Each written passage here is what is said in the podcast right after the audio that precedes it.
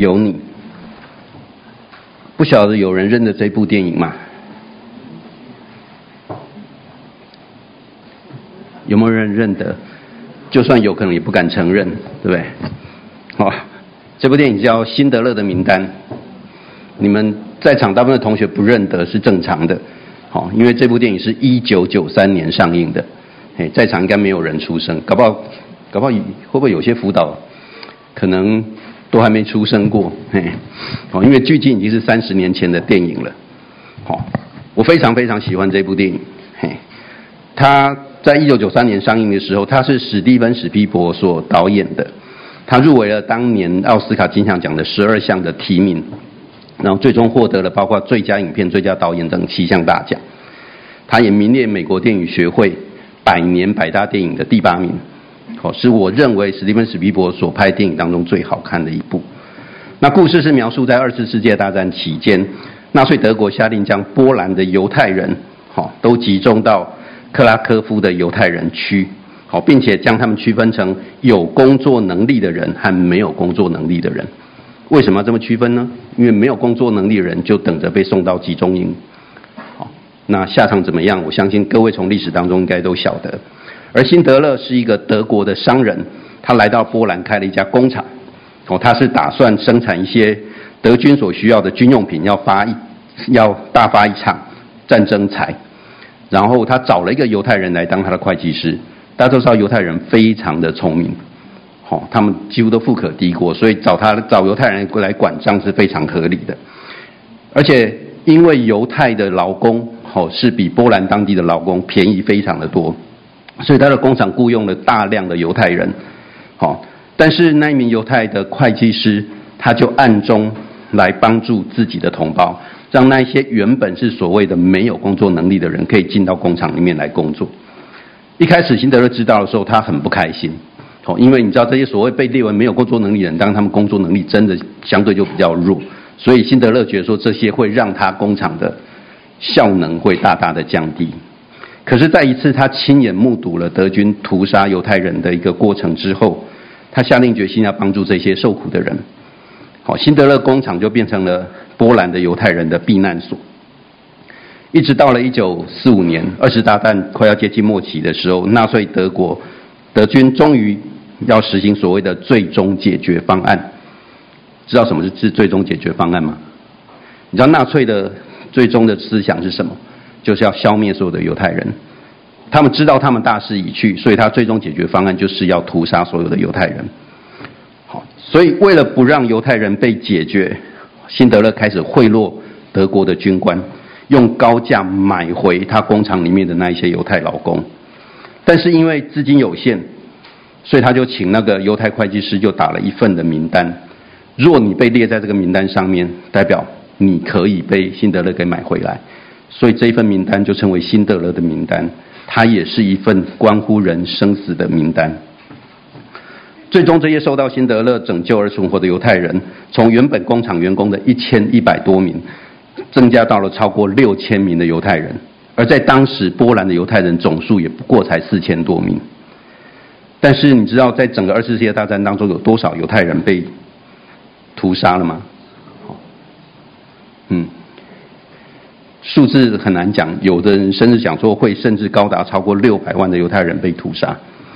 好，这是非常可怕的一个数字，所以辛德勒也被称为犹太人的义人，好，因为他拯救了非常多的犹太人。接下来我们来看一段他的预告片。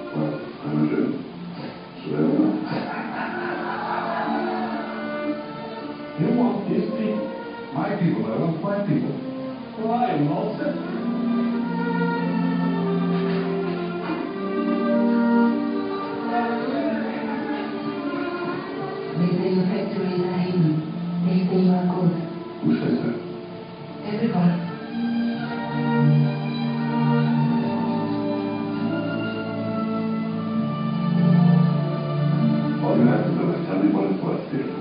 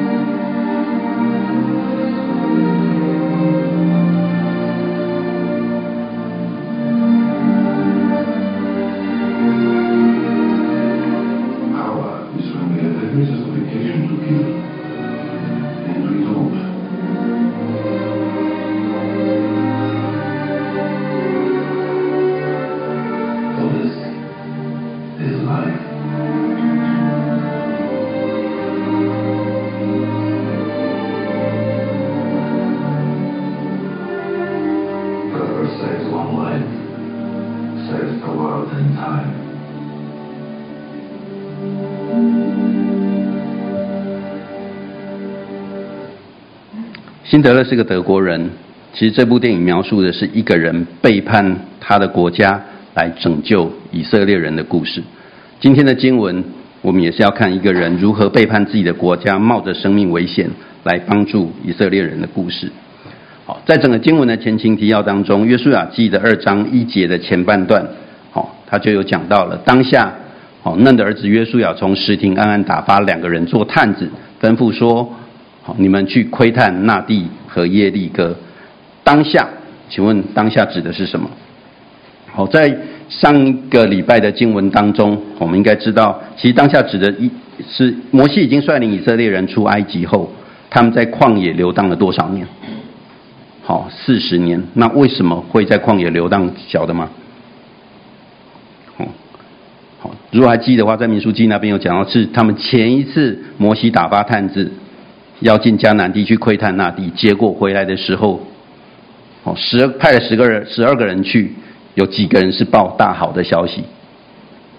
只有两个人，剩下十个人都报的是恶信，以致以色列人就心都消化了，他们就觉得很害怕，所以他们就不愿意进去，所以耶和华震怒，就让这一代的人都不得进入迦南地，所以他们就只能够在旷野漂流了四十年。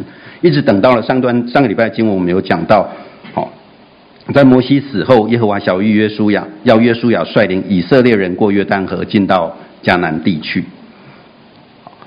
那嫩的儿子约书亚从石亭打发探子去窥探那地和耶利哥。石亭在哪里？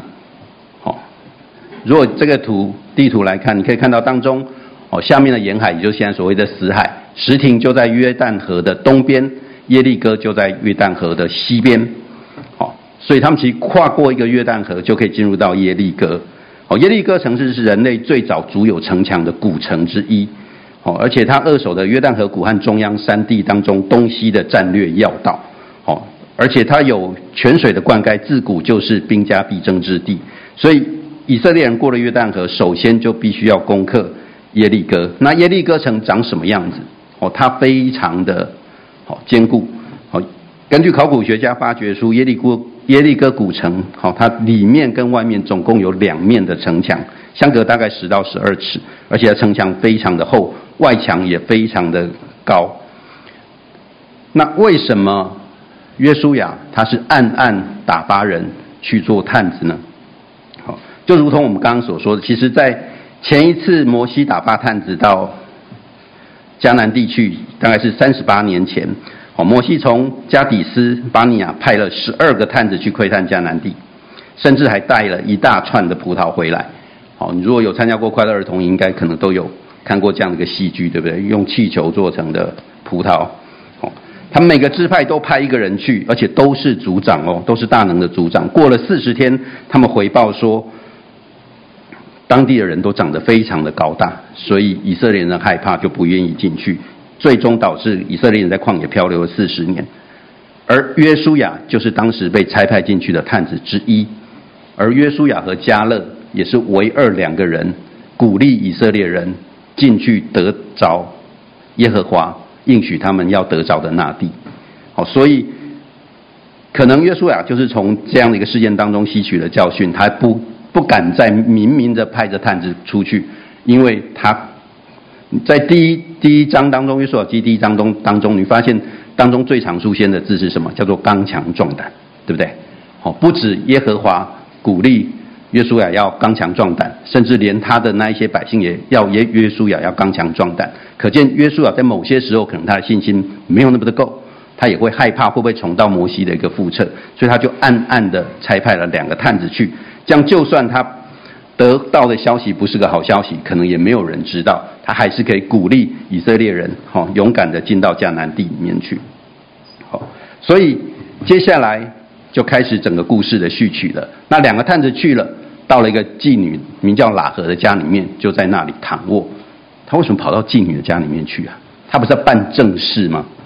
进去的第一件事情就是想要去寻欢，好，其实这件事情人家有很多不同的讲法，好，可是其实在当时，好，所谓妓女家，事实上很多时候它其实是一个小酒馆跟旅店，所谓的妓女其实也是小酒馆跟旅店的老板娘，但是不代表她没有在做妓女这个行业，但是既然它是一个小酒馆跟旅店，它其实往来的商客，哦，商人啊，那些旅客很常会出入的地方，哦，所以。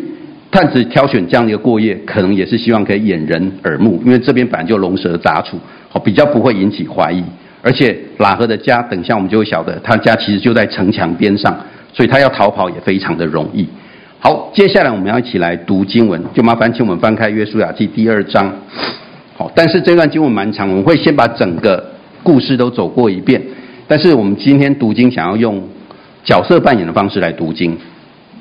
因为里面会有很多的对话，那等一下读经的时候是由我来读旁白的部分，要麻烦请在座，嘿，就是可能二十岁以上的人，包括辅导啊，各位爸妈，麻烦请你们来扮演一下耶利哥人，好不好？看起来比较凶恶一点，嘿，然后探子两个去的探子都是男生，所以就麻烦请等一下男生就读探子所讲的那些话，好，请爸妈或辅导们就读。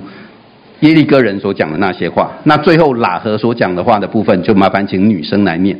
好，请女生来念，可以吗？好，我们会分段来读。我们先来读约书亚记的二章二到七节。好，蓝色字体的部分是我来念旁白的部分。好，然后咖啡色字体就是家长来念，红色字体就是女生来念。好，探子在这里还没有出现。好，我们来读。有人告诉耶利哥王说。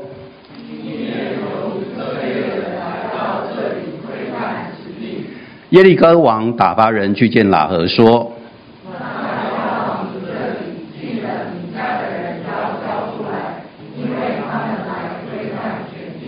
女人将二人隐藏，就回答说。”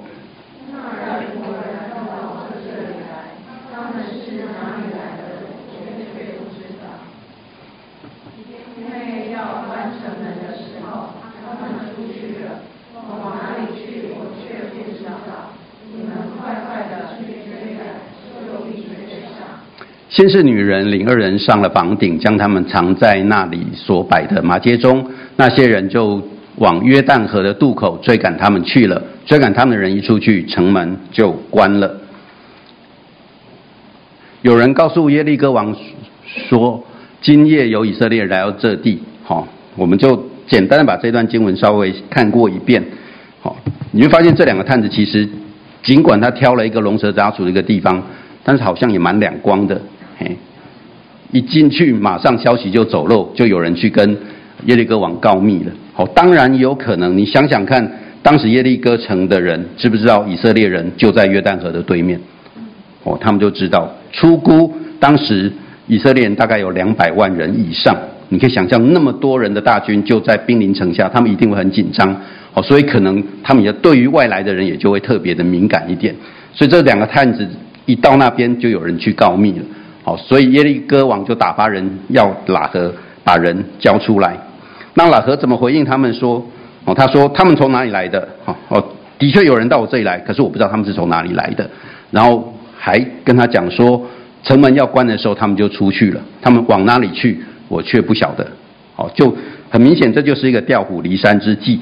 哦，他是要想办法把这些兵丁给引开来，好让他们不会再来追赶，而且这个还蛮奏效的。因为当那些人往约旦河口哦去追他们的时候，一出去城门就关了。哦，巴勒斯坦的房屋的屋顶不像我们其实很早期的屋顶都是斜，他们都是平的。哦，所以他们会在他们屋顶上面，好会晒麻秸、亚麻的干，因为。在夏季的时候，他们都会拿屋顶来存放或晒一些麻秸之类的，因为麻秸就可以拿来当燃料，也可以拿来当纺线。好，所以兵丁往约旦河渡口，因为他们觉得说，他如果是以色列人派来的探子，应该就会往那个方向过去。好，所以他们就往那边追了。好，接下来我们要继续再来读。好，下一段经文是从二章的八节到十三节。好，这一段就大部分都是女生在念，因为这一段其实就是。喇合的信仰告白，好，好，现在由我开始念。二人还没有躺卧，女人就上房顶，到他们那里，对他们说。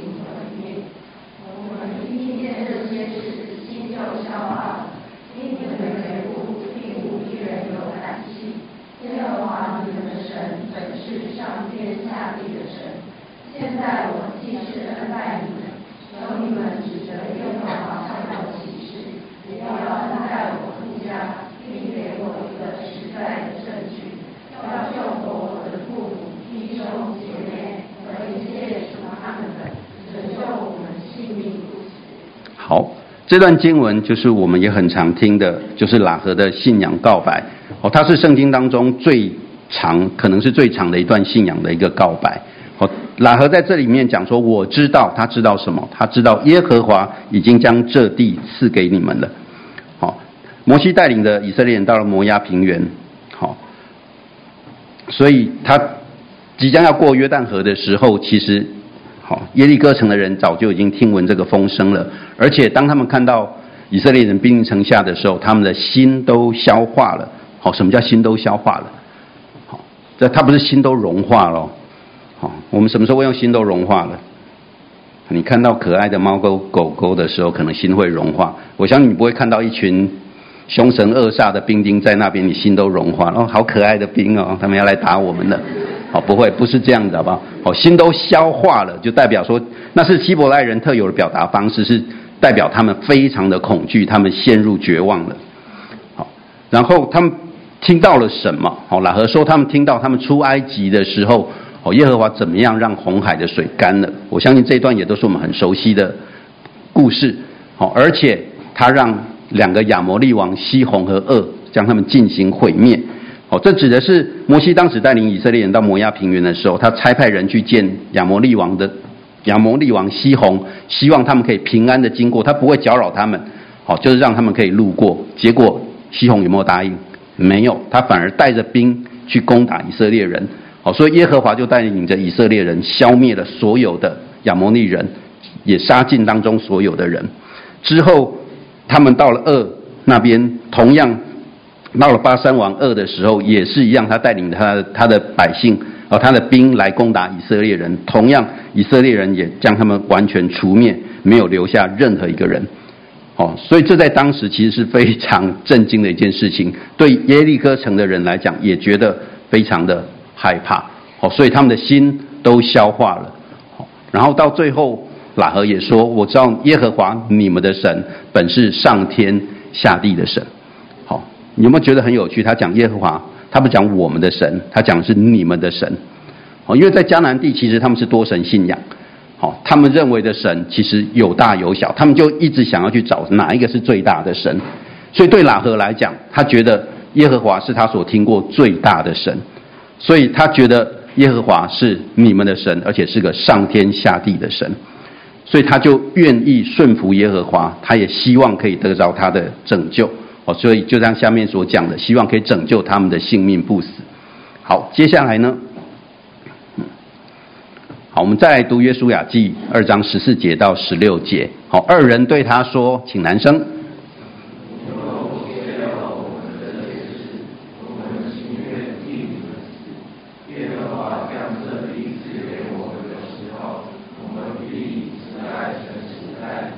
于是女人用绳子将两人从窗户上坠下去，因她的房子是在城墙边上，她也住在城墙上。她对他们说：“，”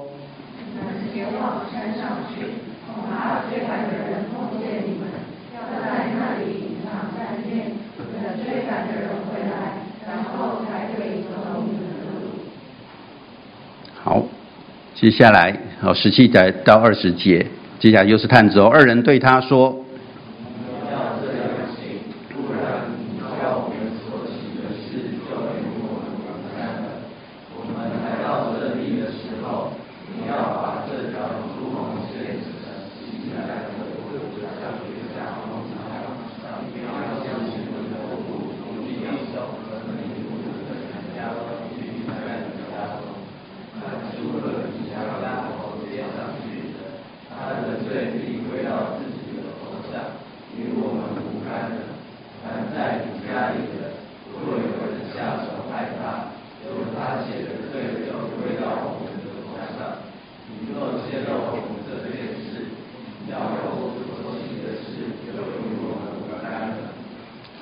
所以喇合好听到这两个探子跟他们所立的约，他又怎么回应呢？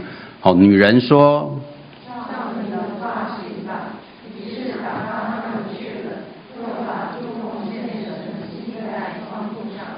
二人到山上，在那里住了三天，等着追赶的人回去了。追赶的人一路找他们，却找不着。二人就下山回来，过了河，到嫩的儿子约书亚那里，向他诉说所遭遇的一切事，又对约书亚说：“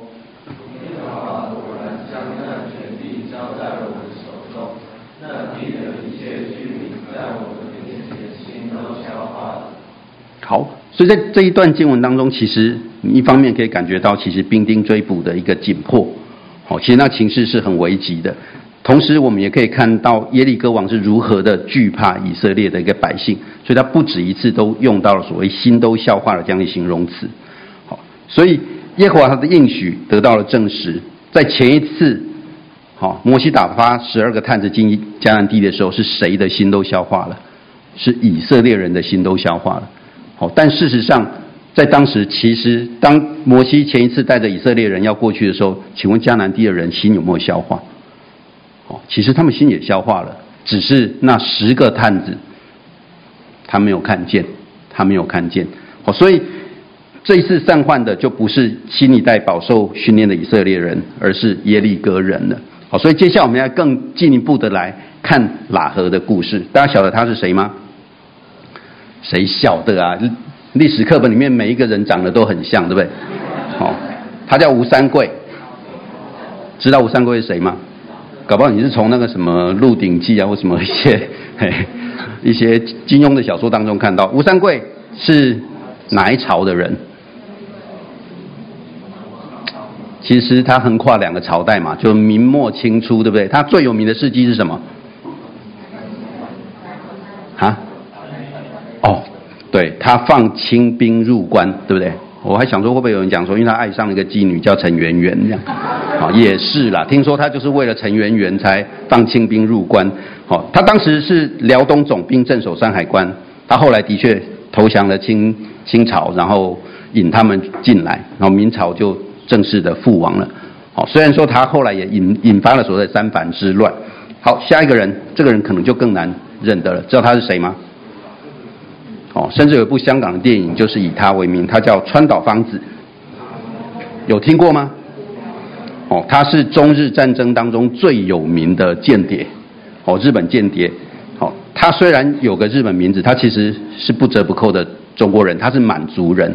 哦，他是满族人，所以他满脑子想的就是要恢复，就是反民国要恢复清朝，所以他也是伪满洲国的安国军的总司令。他间接直接引起了九一八事变跟一二八事变，好，然后在二次大战结束之后，他被以汉奸罪枪决。这两个人有什么共同点？你为什么形容他们？恐怕都觉得他们是什么卖国贼？好，卖国贼。那你我们刚刚已经把整个第二章都读完，你会如何形容喇合这个人？好，第一个他是外邦人，因为他是耶利哥人，对不对？第二个他还是个妓女。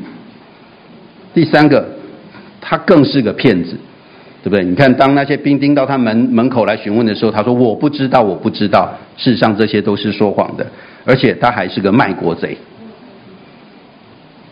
他就是这样子一个。请问这里面？对于以色列的百姓，或对于属耶和华的子民来讲，有哪一个是可以得救的确据？几乎没有，对不对？好，在我们的价值观来讲，他就是一个很糟糕的一个人。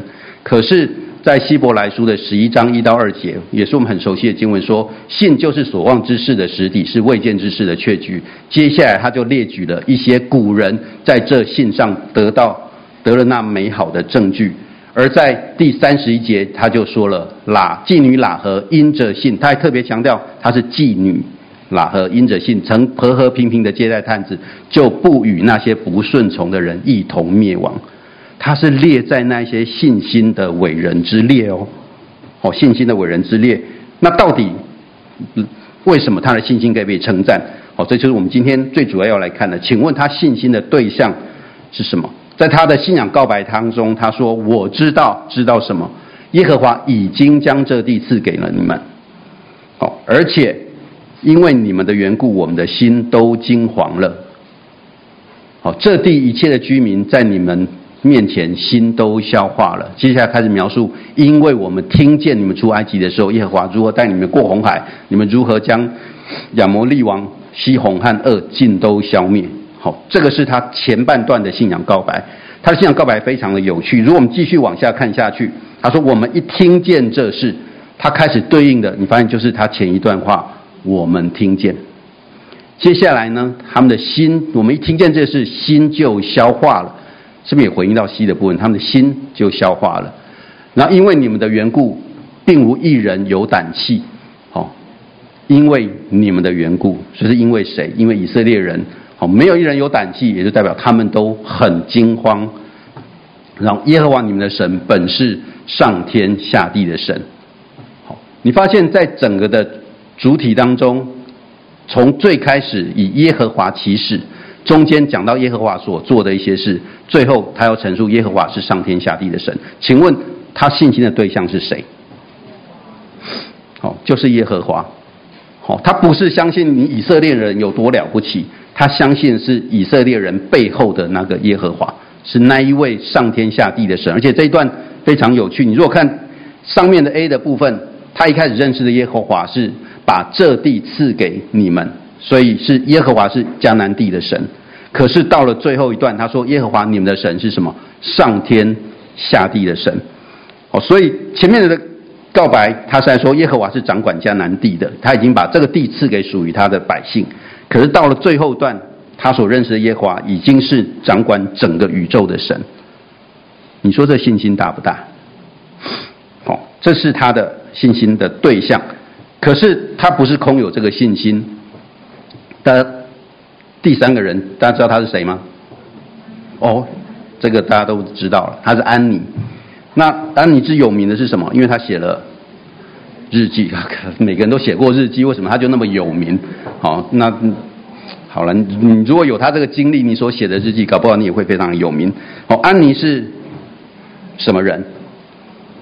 他就是犹太人。哦，他是犹太人，他是安妮法兰克所撰写的，是他在纳粹德国占领荷兰的时候所写的日记。在安妮十三岁的时候，他的父母、姐姐还有其他四个人就躲到父母在他父亲在阿姆斯特丹办公室的一个阁楼当中。躲藏，然后在父亲所信任的一群同事协助底下，他们躲了两年多，两年又一个月的时间，直到一九四四年八月被人告发。这个日记就是在他在阁楼那段时间所写下来的。之后，安妮被赶进了纳粹的集中营。我记得那个时候已经是进入了二战的末期，也就是我刚刚所提到的纳粹要开始进行清清理计划的时候，一直到。一九四五年五月，纳粹德国投降。就在纳粹德国投降的前一个月，安妮就病死在集中营当中。当时，安妮和她的父母、姐姐还有其他四个人，这八个人只有安妮的父亲存活了下来。安妮死的时候只有十五岁，好，只有十五岁。你可以想象那一群把这一群犹太人藏匿在阁楼那些人，他们要冒着什么样子一个风险？哦，盖世太保，纳粹德军随时都会上门来，所以。对于拉赫来讲，他要藏匿探子，其实也是要冒着很大的一个风险，所以他不是只有单纯的那个信仰的告白，好像在，他也可以去糊弄人啊，对不对？没有，好，他将他的信心付诸了实际的一个行动。他知道耶利哥王的命令，哦，耶利哥王很明显就命令说，你只要发现可疑的人，马上要来举报。哦，他也知道如果违背耶利哥王，他随时都会被处死，但是。他知道耶利哥王不过是这个耶利哥城的王而已，可是他所听闻的那个耶和华却是上天下地的神。好，所以他知道这个创造并掌管宇宙万物的神是与以色列人同在，他也知道他们如何摧毁了好河东的亚摩利王。嘿，显然这个至高无上的神的权威是远比耶利哥王还要来得大的。哦，所以他就选择了顺服耶和华，而不是选择顺服耶利哥王。哦，甚至你知道，除了兵丁上门之后，他跟探子跟他的约定是要他在窗户系上一个红色的绳子，对不对？你可以想象，如果你在城墙上一个红色的绳子，外面守兵在那边寻来寻去，会不会觉得很突兀？好，而且你如果从经文当中发现，那探子一离开，他就把红绳子挂在上面了。如果是你，你敢不敢做？因为你不知道以色列人什么时候会来，对不对？你不知道你什么时候会蒙拯救，你的绳子挂在那边一天，你就随时有可能会被发现的一天。所以他要冒冒的冒的风险其实是非常非常的大的。可是他不只有信心，他也付诸了行动。他最后得到的结果是什么？在约书亚记的六章十六节到十七节，好，大家知如果还记得的话，好，以色列人最后如何攻城？嘿，他不是派大兵去攻打城墙或干嘛，他们攻城方式很有趣，对不对？就绕城七次，每天绕一次，城墙就垮了。哦，所以到了第七天，祭司吹角的时候，约书亚对百姓说：“呼喊吧，因为以色列呃，因为耶和华已将城交给你们。哦，然后这城和其中所有的都要在耶和华面前毁灭，只有妓女喇合与他家中所有的可以存活，因为他隐藏了我们所打发的使者。”好，而在二十一节到二十三节也说，又将城中所有的不拘男女老少、牛羊和驴，都用刀杀尽了，好，全部杀光，唯独喇合怎样存活下来？因为他对那两个探子说：“你们进去那喇妓女的家，照你们对他所起的事，好把他们带出来，安置在以色列的营外。”哦，所以他有信心，他有具体的行动，最后让他可以全家都。存活，甚至还不止，不仅止于此。在马太福音的一章五节到六节，在讲到耶稣家谱的时候，讲到撒门从喇合氏生波阿斯，还记得波阿斯吗？波阿斯是谁？他就娶了路德，好，然后生了俄贝德，俄贝德生了耶西，耶西生了大卫王。好，再往下去，大家知道最后会到谁？就到耶稣。这个妓女，这个外邦人，这个骗子。这个卖国贼居然是耶稣的先祖，但会不会觉得这是一件很神奇的事情？我们从他信心当中学到了什么功课？有人说这是世界上最简单的心理测验，叫做半杯水。有做过这个心理测验吗？可能是很白色的心理测验。请问你看到的是什么？半杯水。哦，有人看到的就是它是。空了的，它空了一半。有些人觉得说，它还有半杯水，所以有人说这个呢，就在证明说你是一个乐观主义者还是悲观主义者。你若是网络上找，他有千成千上万的梗图。好，台湾人看到说，哎，可以加糖吗？知道为什么？台湾人，台湾人所有的食物，就算是咸食也是甜的。好，那如果是萨诺斯会说什么？哦，perfect，非常的完美。为什么？一半嘛，对不对？萨诺斯就是要消灭一半的人呢、啊。哦，你若更多，这不是有各式各样的？嘿，你是什么主义的人？看他就是什么样子，有超现实，有现实，有物理，有什么什么吧吧，好，所以有各式各样的梗图。你说他是不是一个最最常见的一个心理测验？好，这个听听就好了。那个半杯水，你看到的是什么？我们就来回顾一下当时摩西差派那十二个探子，他们看到了些什么？好，在民数记十三到十四章那边，那十个探子回来，他们讲了什么话？我、哦、这个字对各位可能太小，我来念好了。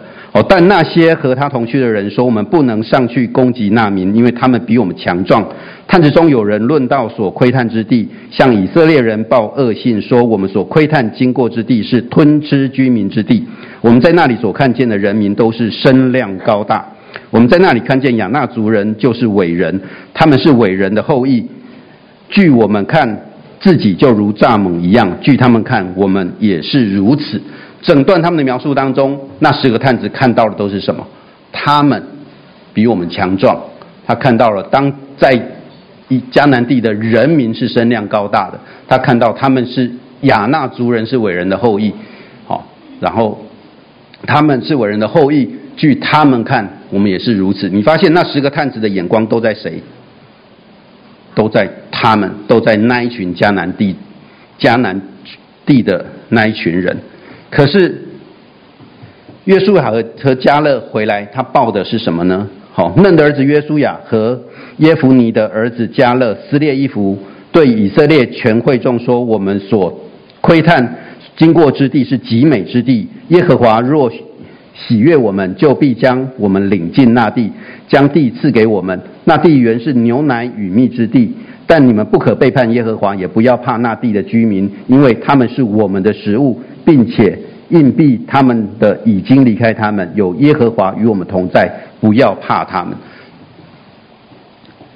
约书亚和迦勒在当中三次提到了耶和华，他说耶和华若喜悦我们，而且要告诉他们，我们不可背叛耶和华，耶和华与我们同在。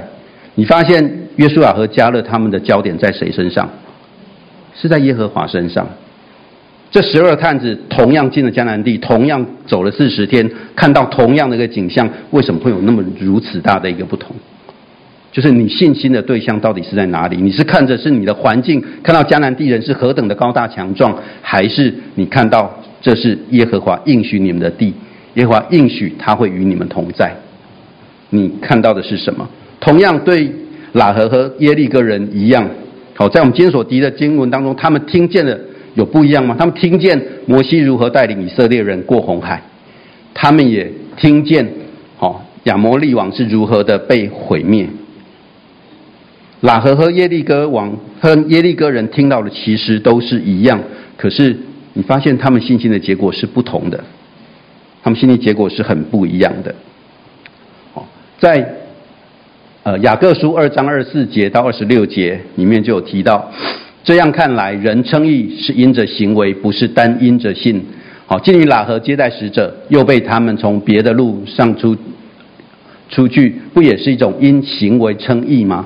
好，再次强调哦，他说不单是因着信，你还要有由信心而生出来的行为，因为身体没有灵魂是死的，信心没有行为也是死的。好，然后第一个信心的表现是，他同样看到摩西分红海，同样看到亚摩利王被消灭，可是他对耶和华有这样的一个信心。可是另外一个，我觉得他的信心更大的不仅止于此。好，他更以他的行动来回应。而且你发现，拉合的信心是他曾经看过摩西分红海吗？他有没有看过以色列人如何打败亚摩利人？他说的信心从头到尾都是什么？他听见，他听见。各位弟兄姐妹，我不晓得你从小到大常常都被问到说，你为什么相信这个神，对不对？很多时候我们觉得我们要相信这个神，是我要亲眼看到他。有没有人亲眼看过神？有没有？嘿，当然没有。如果有的话，可能他早就不在这里了。哦，因为出埃及记，神耶和华明明的跟摩西说：“若有人看我，看到我就不能够存活。”没有人亲眼看到神，可是很多时候我们觉得我们的信心要根基在什么？我们对这个信仰的经历上面，我要经历到他的奇妙，我要经历到他所行的神迹奇事。请问在座我们有多少人真的经历过这个信仰？当你没有经历，当你没有亲眼见到神，难道你就没有办法相信吗？喇合的信心之所以被称赞，就是因为他不凭眼见，不凭经历，他单单凭着他听闻，他就相信了。这是何等大的一个信心！而且他不是空有这样的信心，他还把他的信心付诸了实际的行动。所以在雅各书当中才会讲：哦，信心没有行为也是死的。这同学，你曾经亲眼见过上帝吗？你曾经亲身经历过什么样的神迹奇事吗？相信我们当中不是每一个人都经历过神迹奇事，但是我们都听过，也都读过整本圣经里面所要传讲的信息。